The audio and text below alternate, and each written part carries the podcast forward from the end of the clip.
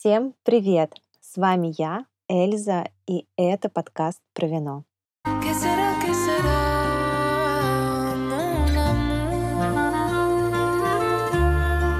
В данном выпуске я хотела бы сначала, откровенно признаюсь, заманить вас интересными историями про производителей, а потом немного дать теории, но очень-очень полезной.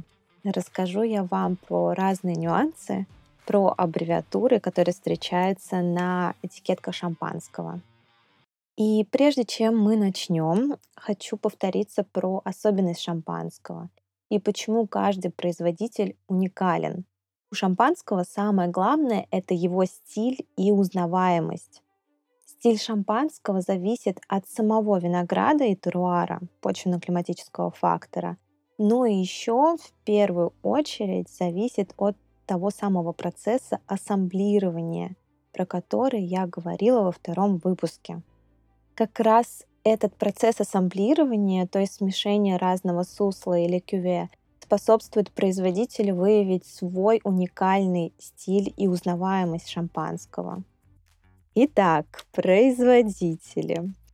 Очень интересно получается, что что одни из самых великих шампанских домов стали известными с помощью вдов. Сразу хотела бы обсудить на берегу, что этот выпуск не будет феминистическим. Но так получилось, что действительно в этом прекрасном регионе было очень много вдов, которые как раз-таки преуспели в винном деле – и самые известные вдовы это были вдова Клико, вдова мадам Помери, вдова Луиза Перье и вдова Баланже. А еще к ним а, причисляют Камилу Редерер. Но начну я с самой-самой известной вдовы, это вдова Клико. Барб Николь Клико стала вдовой в 27 лет. Изначально дом был основан ее мужем Филиппом Клико в 1772 году в регионе Реймс. В свои 27 лет эта хрупкая, почти не хрупкая женщина взяла свои, так сказать, сильные руки. И что же она сделала? Она создала процесс ремюаж, тот самый процесс по избавлению осадка после вторичного брожения в бутылке. Про него я тоже рассказывала во втором выпуске, поэтому послушайте, будет очень полезно. После ремюажа шампанское стало прозрачным и немутным. Еще Клико придумала русский стиль шампанских вин. Тоже про него говорила во втором выпуске, но повторюсь, что раньше писалось на этикетке не брюцек, демисек, количество сахара, да, а именно стиль вина.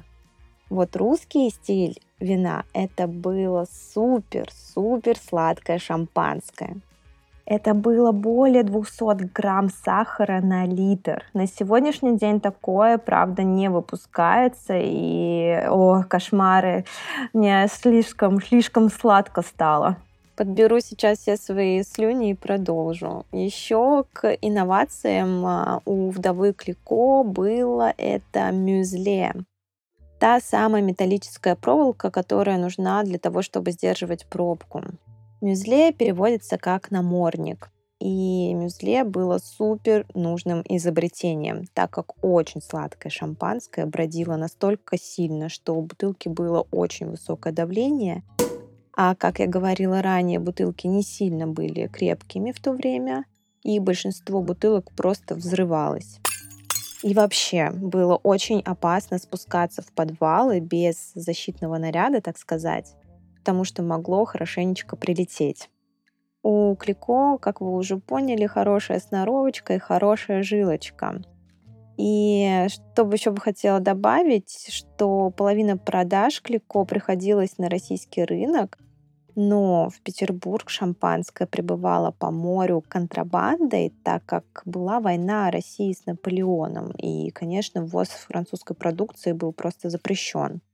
И в память об этих приключениях на желтой этикетке шампанского вдовы Клико красуется якорь. Переходим к следующей дамочке.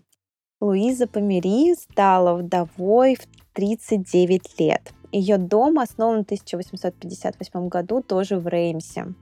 Луиза стала создателем английского стиля шампанских вин, то есть брют. Поэтому спасибо от души большое Луизе за современный стиль шампанского. Не сладкого и нектарного, а свежего и элегантного. Естественно, естественно, что Брюд Померинатюр сразу же покорил Англию. Так получилось, что мировой рынок шампанского был поделен между двумя домами. Сладкое вино обожали в России, а сдержанный брюд мадам Помери стал главным фаворитом Англии. Следующая вдова – это Лили Болинже. Она вдовела в 42 года. В 1941 году Лили осталась совсем одна и стала управлять семейным домом. На ее плечи упал очень тяжелый кризис Второй мировой войны. Лили вошла в число основателей Комитета по защите шампанского от немцев. Они защищали шампанское от немецких реквизиций. Но в то же время Болинже было главным шампанским домом королевского двора Елизаветы II.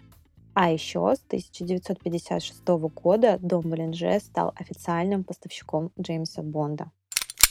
Хотела дополнить, что дом находится в коммуне АИ в субрегионе долины Марна, и коммуна АИ является одной из самых лучших коммун категории Гран-Крю. Перейдем к следующей вдове, это Матильда Эмили Лоран Перье – она вдовела в 35 лет. Жен Лоран, муж Матильды, был мастером-виноделом у Андре Мишеля Пьерло. А Пьерло вообще изначально был обычным бочаром. Это тот, кто делает бочки. А потом Пьерло купил немножко земли, а после смерти в 1981 году завещал все Жену и его супруге Матильде, которые в свою очередь работали на его винограднике. Но только Матильде удалось вывести бренд на мировой уровень. Интересный момент, что сейчас в собственности этого дома находится марка Салон и Де Кастелан. К данным дамочкам еще присоединяется Камила Родерер. Она в 1932 году приняла образцы правления после очень-очень тяжелого кризиса и Первой мировой войны, которая уничтожила почти все виноградники. Но вот она вернула дому тоже былую славу и возродила тот самый кристалл, выпуск которого был уже очень давно прекращен. Хочу еще рассказать про некоторые шампанские дома, но уже не совсем связанные с вдовами, поэтому с ними хватит. Но я уверена, что в шампане еще не одна история связана с вдовами. Как-то так получается в шампане, что так получается. Но расскажу сейчас про Пайпер Хатсик.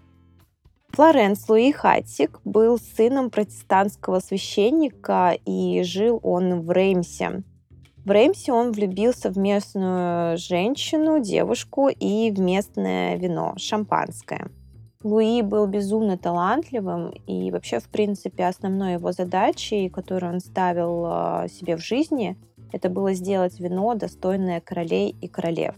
Луи скончался в 28 году 19 века, и весь бизнес перешел не к его жене, а в руки его племянника Энри Пайпер, который оказался, кстати, не менее талантливым, чем его дядя. Энри занялся продвижением шампанского по всему миру.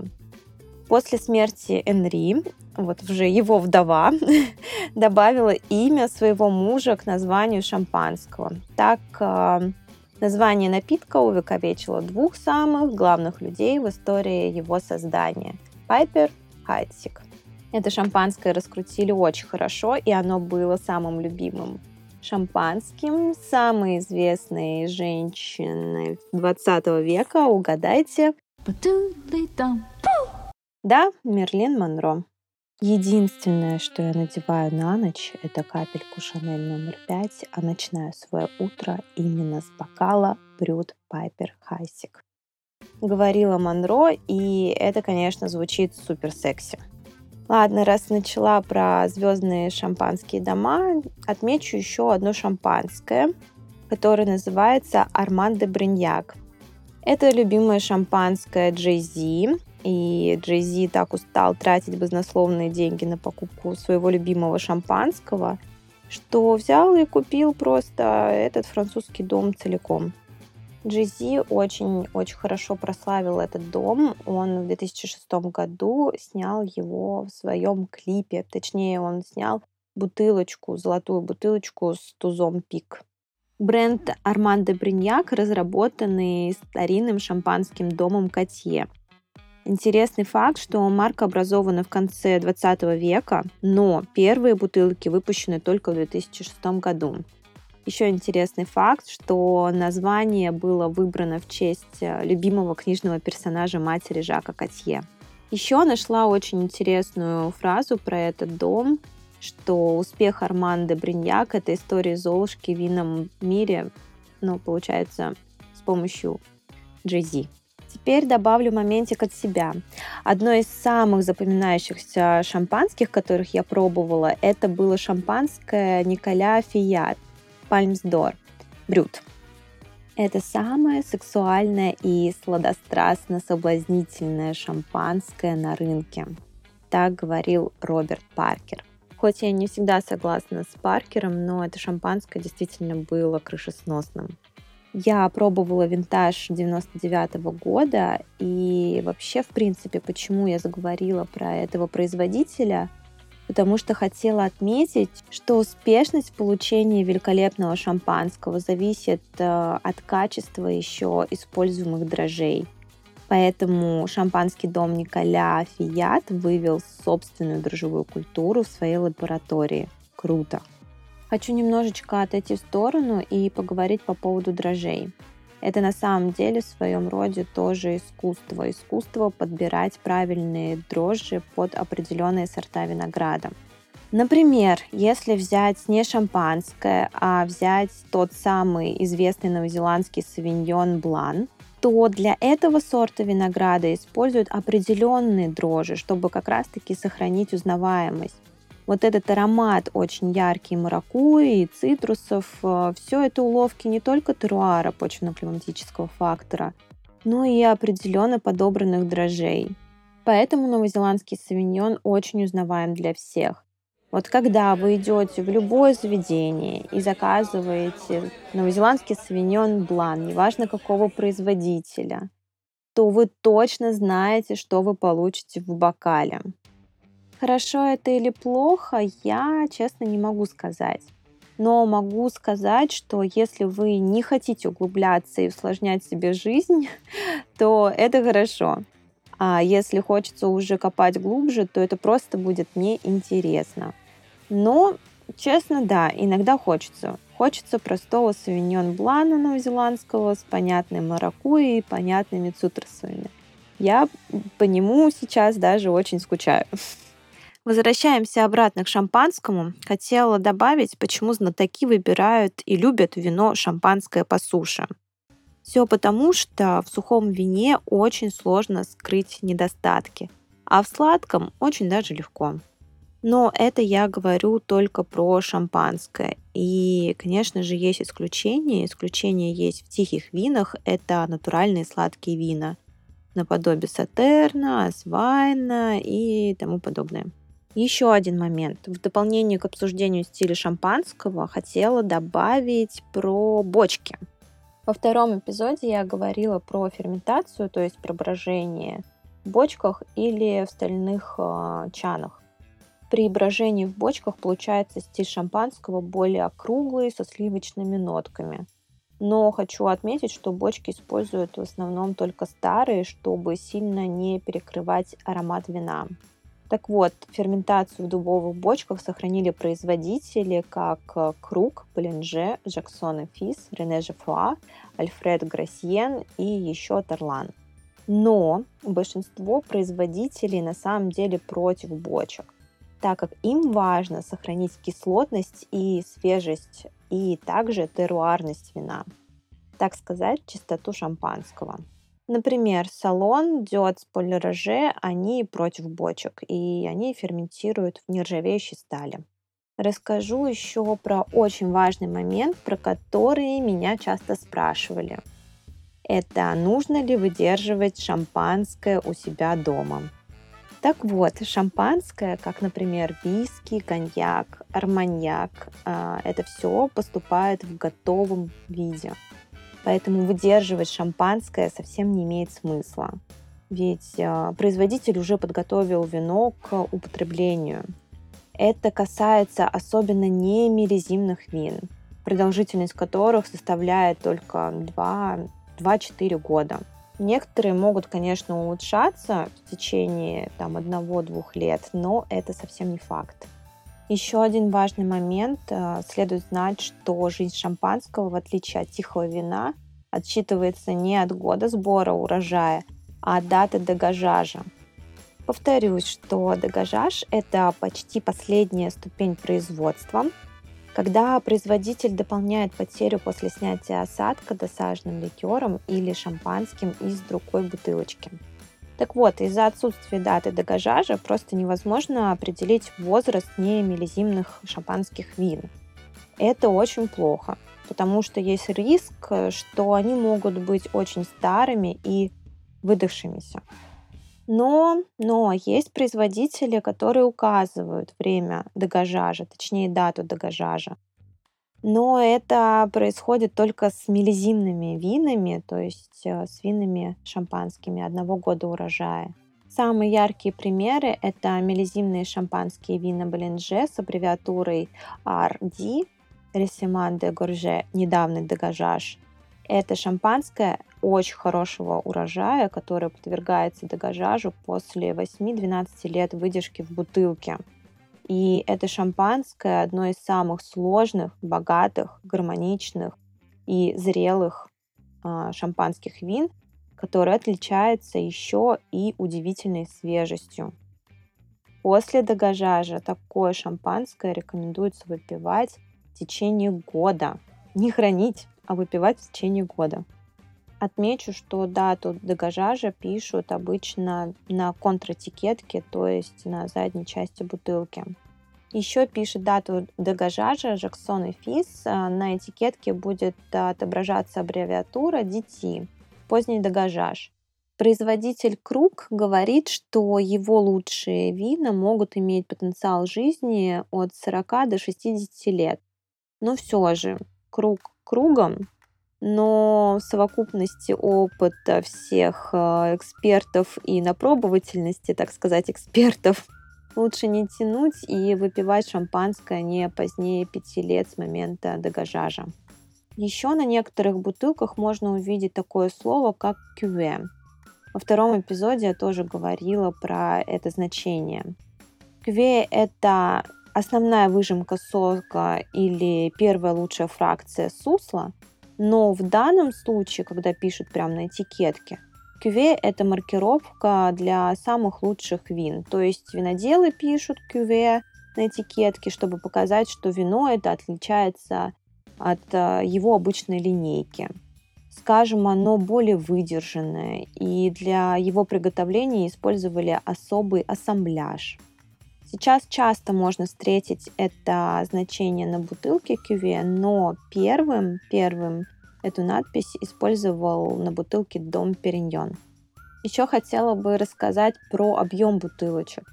Не советую покупать очень маленькие бутылки объемом 250 мл и меньше, или очень большие бутылки более 3 литров так как это шампанское может очень отличаться от того же шампанского, которое находится в обычном объеме 750 мл, 375 мл, 1,5 литра или 3 литра. Все почему? Потому что вторичное брожение не происходит в данных объемах, то есть а, в маленьких четвертинках 250 мл и меньше, и в бутылках более 3 литров. Такие бутылки просто переливают шампанское из тех, в которых выдерживалось вино. Поэтому стиль и вкус, и вообще в принципе все может совершенно отличаться. В завершении хотела бы дополнить, что, конечно, я в основном в этом выпуске говорила про самые популярные бренды, но сейчас на рынке есть очень-очень интересные представители совсем камерных небольших домов, например, как Андре Бафор – это производитель-натуралист, но я больше, конечно, такое люблю. Он использует э, природные дрожжи и натуральным методом борется со всякими вредителями. И во вкусе я не скажу, что это брашка. То есть это прекрасное, свежее, приятное шампанское. Но тоже все зависит от года урожая, от вообще, в принципе, выдержки. Но то, что я пробовала у Бафора, было очень приятно. Ну что, дорогие мои, я все. И я надеюсь, дала понять, что шампанское это совсем не шипучка. Это настоящее и сложное искусство, которое достойно внимания. А еще оно достойно того, чтобы другие игристые вина не называли шампанским. Поэтому я очень надеюсь, что когда-нибудь этот рэкет закончится. Всем мира и любви!